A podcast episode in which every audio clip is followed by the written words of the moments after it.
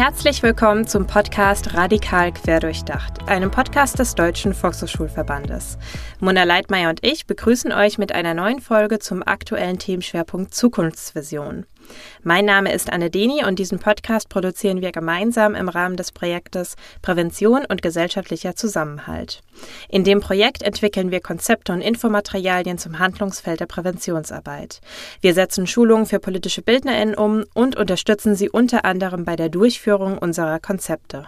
Bevor wir in das heutige Thema einsteigen, haben wir noch einen kurzen Rückblick.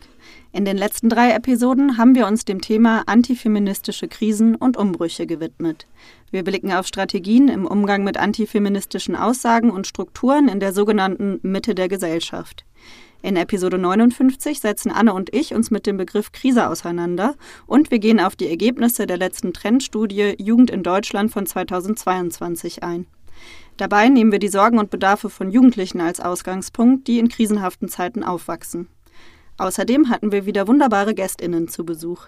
In Episode 60 spreche ich mit Fabian Cesca und Tobias Spiegelberg. Sie sind die Gründer von Detox Identity und geben Workshops zu den Themen kritische Männlichkeit, Sexismus und Geschlechterrollen. Wir thematisieren die Wichtigkeit, in feministischen Anliegen sich mit der eigenen Identität und den eigenen Privilegien zu beschäftigen. In Episode 61 spreche ich mit Paulo Quirion. Paulo Quirion hat unser Kurskonzept zum Thema Antifeminismus entwickelt und zeigt ein paar Beispiele für die Bildungsarbeit mit Jugendlichen. Hier geht es auch um Hintergrundinformationen zum Beispiel zu der Brückenfunktion von Antifeminismus. Den Link zum Kurskonzept findet ihr in den Show Notes. Hört gerne in die letzten drei Episoden rein und klickt euch auch durch alle weiteren Links. Starten wir nun mit unserem aktuellen Schwerpunkt Zukunftsvisionen. Diesen Schwerpunkt haben wir angelehnt an das Thema vom Bundeskongress für politische Bildung, der Anfang November in Weimar stattgefunden hat. Da ging es sinngemäß um Gegenwartsdeutungen, Zukunftserzählungen und politische Bildung in Zeiten gesellschaftlicher Umbrüche. Wir werden an einzelnen Stellen auf den Bundeskongress zurückkommen und unsere Eindrücke teilen. Wir waren dort mit unseren Kolleginnen von der Zentralstelle für politische Jugendbildung. Und noch ein kleiner Hinweis.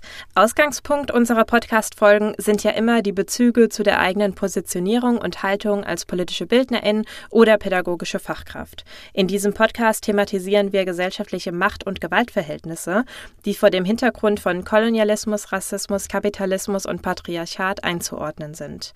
Und gerade wenn wir über Gegenwart und Zukunft sprechen, ist uns eine diskriminierungs- und machtkritische Perspektive wichtig. Wir gehen dabei immer von Ansätzen politischer Bildungsarbeit aus, die Pluralität einer postmigrantischen Gesellschaft als Selbstverständlichkeit mitdenken. Um einen gemeinsamen Startpunkt zu setzen, wollen wir dazu im ersten Teil kurz auf aktuelle Entwicklungen im Bereich der politischen Bildung eingehen und inhaltlich auf die Ergebnisse der neuen Mitte-Studie 2023 blicken. Im zweiten Teil wollen wir dann auf die Begriffe Zukunftsvision, Utopie und Dystopie eingehen und unsere Zukunftsvision mit euch teilen. Und damit sind wir schon mittendrin, denn als wir Anfang des Jahres den Redaktionsplan für den Podcast gemacht haben, wussten wir noch nicht, dass der Themenblock Zukunftsvision gleichzeitig auch unser letzter sein würde. Wenn ihr uns schon länger kennt, wisst ihr vielleicht, dass wir als Projekt zum Begleitprogramm des bundesweiten Respect Coach Programms gehören. Und vielleicht habt ihr dann auch mitbekommen, dass unsere Projektförderung an das Respect Coach Programm gekoppelt ist. Und um hier mal direkt eine Floskel einzuwerfen, die Ereignisse der letzten Monate haben sich überschlagen. Im Sommer hieß es, das gesamte Bundesprogramm Respect Coaches läuft in 2024 nicht weiter. Damit war für uns auch klar, dass es unser Projekt in Zukunft nicht mehr geben wird. Und mit diesem Stand sind wir dann alle zum Bundeskongress nach Weimar gefahren. Wilfried Klein, das ist der Vorsitzende des Bundesausschusses Politische Bildung, kurz BAP, geht darauf auch in der Eröffnungsrede zum Bundeskongress ein. Den Link zu dem Livestream mit Timecodes zu seiner Stellungnahme findet ihr in den Shownotes. Ab Sommer hatten mehrere AkteurInnen die Presse eingeschaltet. Respect Coaches hatten Lokalzeitungen in die Schulen eingeladen und überall wurde Medien- und Lobbyarbeit für den Erhalt des Programms gemacht. Im August hat auch das ARD-Magazin Monitor einen Beitrag zu den Kürzungen an Demokratieprojekten veröffentlicht. Zu dem Zeitpunkt standen zum Beispiel auch noch massive Kürzungen für Hate Aid im Raum. Hate Aid ist eine Hilfsorganisation für Betroffene von Hassbotschaften und digitaler Gewalt. Im Oktober Oktober kommunizierte die Bundesregierung, dass Hate Aid für 2024 doch weiter gefördert wird. Das war ein sehr gutes Zeichen, denn es ist sehr wichtig, gegen Hass im Netz vorzugehen. Über Strategien gegen Hass im Netz haben wir auch schon in unserem Podcast gesprochen und damit verweisen wir euch auf die Episoden 44, 45 und 46. Zuletzt gab es auch die erfreuliche Nachricht, dass das Respect Coach Programm doch in 2024 weiter gefördert wird. Wenn ihr euch für ein Beispiel der vielen Aktionen, Petitionen, Stellungnahmen und so weiter interessiert, die schriftliche Stellungnahme der Gemini haben wir euch auch in die Shownotes gepackt. Die Gemini ist die Abkürzung für Gemeinsame Initiative der Träger politischer Jugendbildung im BAP, zu der wir eben auch gehören. Und auch wenn das jetzt erstmal nach einer positiven Wendung klingt, bleibt für uns bei diesem Hin und Her der letzten Monate ein extrem wichtiger Punkt die Finanzierung. Jetzt mal davon abgesehen, dass auch unsere Jobs und dieser Podcast davon abhängen, für eine zukunftsfähige Demokratie sind verlässliche finanzielle und strukturelle Förderung von Bildungsangeboten grundlegend notwendig. Denn Sensibilisierung und Aufklärung sind kein Luxus. Vor den aktuellen politischen Debatten müssen wir in aller Deutlichkeit sagen, dass Antisemitismus, Rassismus und Klassismus, Sexismus, Trans- und Queerfeindlichkeit nicht gegeneinander ausgespielt werden dürfen. Mit großer Sorge blicken wir auf Aussagen von PolitikerInnen, die aktuell aktuell rechte Migrationspolitik und Forderungen sprechfähig machen. Ganz aktuell meinen wir zum Beispiel die Aussage von Bundeskanzler Olaf Scholz am 20. Oktober 2023, der auf der Spiegel-Titelseite abgedruckt wurde. Wenn also der Bundeskanzler von Deutschland sagt, dass wir, Zitat, endlich in großem Stil abschieben müssen, sollte das in uns allen einen Aufschrei hervorrufen. Hier handelt es sich nicht nur um eine Aussage, die falsche Vorstellungen und Zahlen von Abschiebepraxis suggeriert, sondern auch Ängste schürt. Die Menschenrechtsorganisation Pro Asyl gibt hier Argumentationshilfen an die Hand, um solche Aussagen mit Fakten zu widerlegen. Die findet ihr ebenfalls in den Show Notes. Bei solch einem Beispiel geht es also noch nicht einmal um die AfD, sondern darum, dass in Krisenzeiten plötzlich wieder die Themen Migration und Flucht polarisieren. Gleichzeitig werden die Verhältnisse sozialer Ungerechtigkeit in Deutschland kaum nachhaltig angegangen. Hier möchten wir auch nochmal auf den Themenschwerpunkt plurale Demokratie hinweisen. Die findet ihr in Episode 53, 54 und 55. Über diese Krisen müssen wir als Gesellschaft miteinander in den Austausch gehen und wir müssen lernen, damit umzugehen. Hierfür brauchen wir Angebote in der politischen Bildung für Kinder, Jugendliche und Erwachsene. Hierzu ein kurzer Blick auf das Bildungssystem unter dem Stichwort Finanzierung. BildungsforscherInnen wie Aladin Elmer Falani möchten auf die schlechte Gesamtsituation in Schulen und Kitas aufmerksam machen. Eine Forderung ist es, mit einem Sondervermögen den Bildungsnotstand zu verbessern. Schaut euch gerne das Video Die vier größten Bildungsbaustellen in Deutschland an. Hier ist alles sehr gut zusammengefasst. Die Bildung, angefangen in den Kindergärten, ist ein Baustein für die Zukunft in Deutschland. Oder um es anders anders und etwas pathetisch auszudrücken, an den Kindergärten und Schulen sind unsere Demokratinnen von morgen. Hierbei spielen Ausschlüsse eine große Rolle. Zum Beispiel ist Klassismus als die Abwertung aufgrund von sozialer Herkunft oder Status nach wie vor weit verbreitet. Auch zu diesem Thema findet ihr passende Podcast-Folgen, nämlich Episode 47, 48 und 49. Vorhin habe ich gesagt, dass aktuell die Themen Flucht und Migration polarisieren und dass wir es mit multiplen Krisen zu tun haben, die die Gesellschaft herausfordern. Um die Themen ein bisschen greifbarer zu machen, haben wir euch ein paar Ergebnisse der aktuellen Mitte-Studie mitgebracht. Der Titel lautet Die distanzierte Mitte, rechtsextreme und demokratiegefährdende Einstellung in Deutschland 2022-2023. Befragt wurden um die 2000 Personen in einer repräsentativen Telefonumfrage in der deutschen Wohnbevölkerung. Ein wichtiger Teil der Ergebnisse steckt schon im Titel.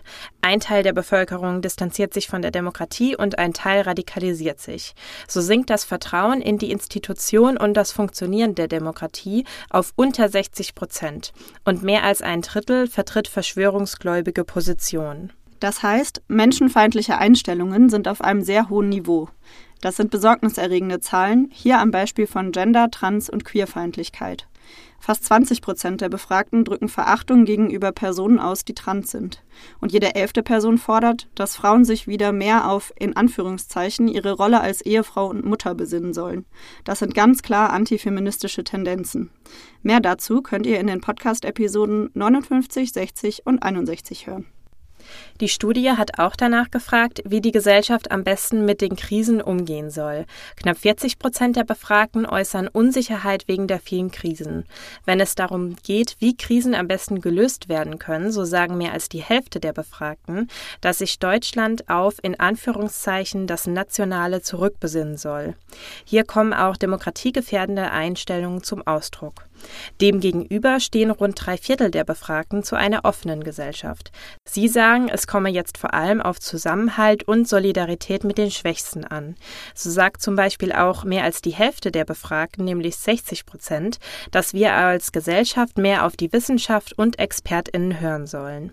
Hier kommen also auch Einstellungen zum Ausdruck, die die Demokratie bewahren wollen. Ihr kennt uns mittlerweile ganz gut, wir wollen uns ja immer an den positiven Signalen festhalten.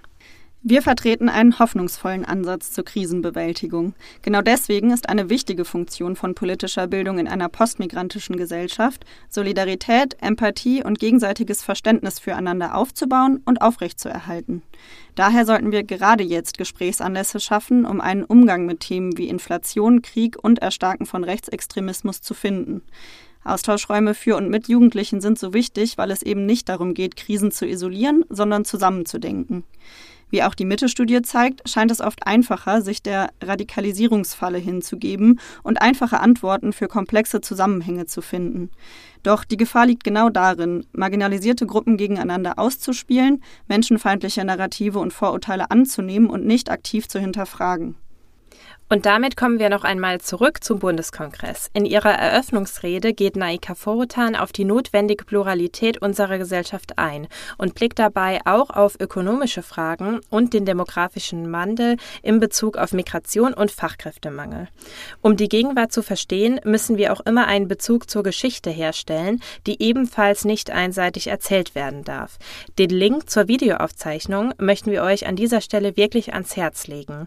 Gerade jetzt geht es also auch darum, Netzwerke aufrechtzuerhalten, die verschiedenen Perspektiven zusammenzubringen, miteinander zu verknüpfen und auch auszudiskutieren.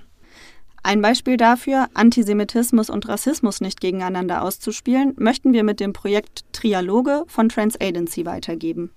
Joanna Hassoun ist Deutsch-Palästinenserin und Shai Hoffmann ist deutsch-jüdisch mit israelischen Wurzeln.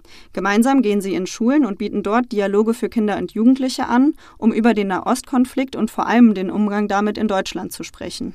Unserer Ansicht nach geht es genau darum, diese Form von Austausch zu fördern und sich mit verschiedenen Gefühlen zu beschäftigen, die in diesen schwierigen Zeiten aufkommen. Kommen wir also nun zur Zukunftsvision. Zukunftsvisionen gehören zu jeder gesellschaftlichen Zeit dazu und können unterschiedliche Elemente haben. Wir haben eine Definition von Utopie im Politiklexikon der Bundeszentrale rausgesucht. Sinngemäß beziehen Utopien sich immer auf Vorstellungen von einer Zukunft, die Wunschbilder eines idealen gesellschaftlichen Zusammenlebens beinhaltet. Meistens sind damit positive Elemente verbunden, wie ein gerechtes wirtschaftliches Verhältnis, Selbstbestimmung und Freiheit für alle Menschen, die in einer Gesellschaft oder in einer Gemeinschaft Gemeinschaft leben. Weniger Gewalt oder im Idealfall Gewaltfreiheit kennzeichnen Utopien. Dystopien beziehen sich dagegen eher auf negative Zukunftsvorstellungen, die von repressiven und gewaltvollen Systemen gekennzeichnet sind. Bekannte Beispiele sind hier 1984 von George Orwell und Schöne neue Welt von Aldous Huxley. Eine beliebte Methode in der politischen Bildung ist das Ausmalen von Zukunftsszenarien. In Übungen werden gerne Fragen wie diese gestellt.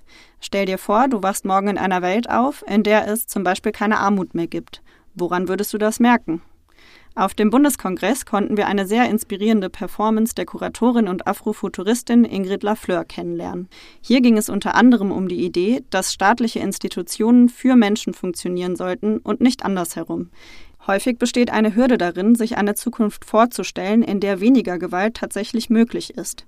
Und damit möchten wir euch abschließend einladen, die Hoffnung auf eine bessere Zukunft für alle Menschen weiter zu verfolgen. Und damit geht es auch bei uns weiter. In den nächsten beiden Podcast-Folgen vertiefen wir das Thema Zukunftsvision. Mona spricht in der nächsten Folge mit Peggy Piesche. Peggy Piesche leitet den Bereich politische Bildung und plurale Demokratie der Bundeszentrale. Außerdem habe ich abschließend Manjiri Palisha im Interview. Sie leitet die Volkshochschule Berlin Mitte und mit ihr spreche ich über Zukunftsvisionen von Volkshochschulen. Und das war die Grundlagenfolge zum Thema Zukunftsvisionen. Mit diesem Schwerpunkt möchten wir uns auch bei euch bedanken. Klickt euch gerne durch die Shownotes und tauscht euch mit KollegInnen in eurem Umfeld aus. In dieser Episode habt ihr Anne und mich zum letzten Mal gemeinsam gehört. Vielen Dank fürs Zuhören und dabei sein bei Radikal quer durchdacht.